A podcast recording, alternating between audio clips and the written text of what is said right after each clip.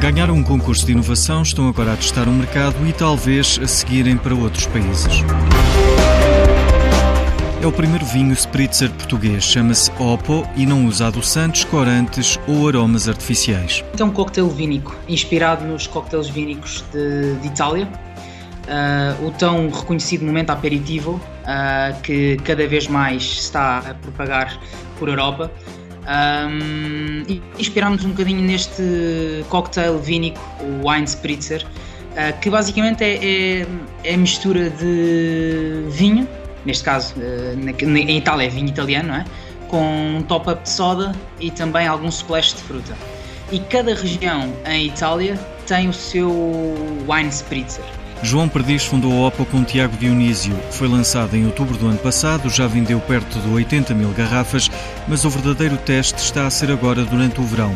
Tem dois sabores e as castas são todas nacionais. No Oppo uh, Strawberry, que é vinho rosé português com sumo natural de morango e extratos de framboesa, uh, utilizamos baga como casta. Uh, e no vinho branco com limão gengibre, que é o Oppo Lemon and Ginger, utilizamos Arinto e Fernão Pires. Uh, portanto, em geral são castas uh, mais leves, com, acabam por resultar num vinho mais, mais frutado, mais jovem, uh, que acaba por fazer, fazer sentido para o tipo de target que nós temos para o Oppo. Para já, esta bebida está disponível apenas em bares, restaurantes ou esplanadas.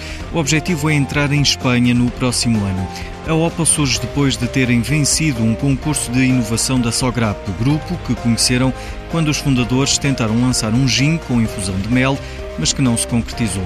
A gestora Anabela Posidónio lembra que mesmo quando um projeto corre mal, é possível a uma empresa voltar ao mercado aprendendo com os erros do passado. Uma questão que muitas vezes coloca é se é possível reinventar uma empresa após um revés. E para conseguir dar pistas para responder a esta difícil pergunta, gostaria de começar com um exemplo.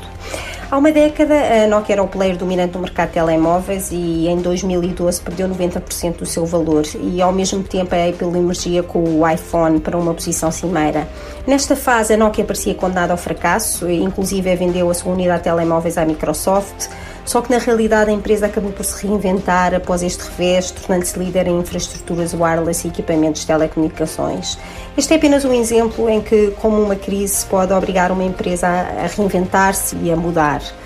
Na realidade, o que está a acontecer, a evolução e os desafios atuais são tantos e tão rápidos, qualquer empresa pode entrar numa fase negativa e neste contexto gostaria de citar o diretor executivo da Intel, o Andrew Gross, que diz que só os paranoicos sobrevivem porque é necessário, para evitar o desastre, estar atento ao ambiente competitivo, tem que se antecipar a mudança e tomar decisões ousadas. E na questão das decisões ousadas, que muitas vezes são de resistência interna, quer dos colaboradores, quer mesmo da gestão de topo, a questão da comunicação é chave. Uma comunicação aberta e transparente permite à organização navegar futuros incertos.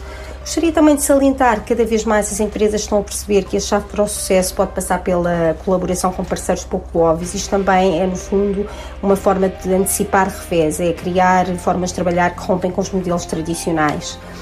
Relativamente aos revés que podem existir associados a escândalos de reputação, são cada vez mais frequentes e com maior impacto, e aqui as empresas têm que estar muito atentas para que não aconteçam, e caso aconteçam, têm que atuar rapidamente. Como exemplo, gostaria de dar o caso da Starbucks, que muito recentemente foi envolvida num escândalo de racismo, e que decidiu fazer foi fechar as suas lojas para dar formação aos seus colaboradores e desta forma não só assumiu o erro, que nestes casos é fundamental, como acabou por reforçar o seu compromisso ético e a sua imagem. E a Talkdesk, centro de contacto baseado na nuvem, lançou o programa Data Science Academy em parceria com o Departamento de Engenharia Informática da Universidade de Coimbra.